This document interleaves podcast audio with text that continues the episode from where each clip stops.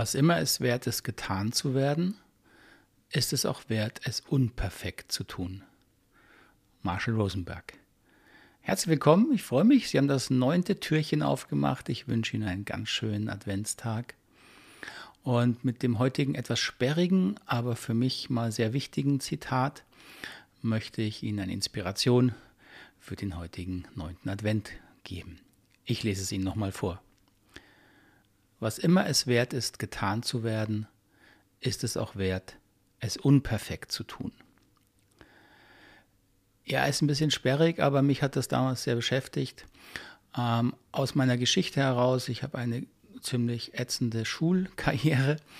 Nicht, dass ich besonders schlecht war, aber äh, es war anstrengend, sozusagen im Mittelfeld mitzuschwimmen und nicht äh, unterzugehen. Und ich habe mitgenommen, man muss halt immer der Beste werden. Das ist eigentlich das Einzige, was zählt. Das Notensystem, naja, sagt es ja schon, äh, man, die Eins war immer das Ziel. Äh, für mich leider meistens unerreichbar. Aber so ist in mir hängen geblieben. Also es zählt einfach nur der Sieg, das Beste. Und das spielt natürlich in dem Zitat von Marshall Rosenberg mit, wenn es darum geht, was ist es denn wert, getan zu werden und ist es dann auch wert, es nicht perfekt zu machen. Und das sind also zwei Teile in dem Zitat, das finde ich ganz wichtig. Was ist denn wert, getan zu werden? Und wenn es das wert ist, dann sollte man sich auch zugestehen, es nicht perfekt machen zu müssen. Was ist eigentlich wertvolle Arbeit? Was ist wertvolle Tätigkeit? Was ist wertvolles Sein? Schwierig zu beantworten möchte ich Ihnen gerne mal mitgeben. Meine Antwort so natürlich unter dem Hintergrund meiner Tätigkeit mit dem Rosenberg-Modell, wo es um Bedürfnisse geht, könnte ich so formulieren, wertvoll ist es, alles, was wir tun, was Bedürfnisse erfüllt, ohne willentlich oder bewusst die Bedürfnisse anderer zu ignorieren oder gar zu verletzen. Das ist natürlich eine schwierige Sache. Wir werden auch darin nie perfekt werden, aber ich finde das einen ganz guten erstmal ein Test. Ist das, was ich tun möchte, erfüllt es Bedürfnisse und ignoriert es oder verletzt es die Bedürfnisse anderer Menschen? Und da geht es eben jetzt nicht darum, gleich die perfekte Lösung wiederzufinden, sondern das mal bewusst zu reflektieren, also mir Gedanken zu machen. Was erfüllt, welche Bedürfnisse habe ich denn wirklich, die erfüllt werden möchten? Wie kann ich die erfüllen?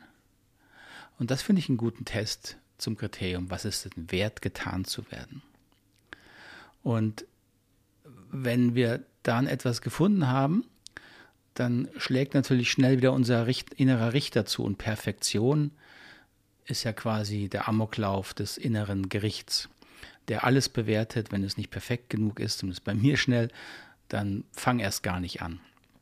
Und das ist natürlich schade und darauf macht uns Marshall Rosenberg ähm, aufmerksam.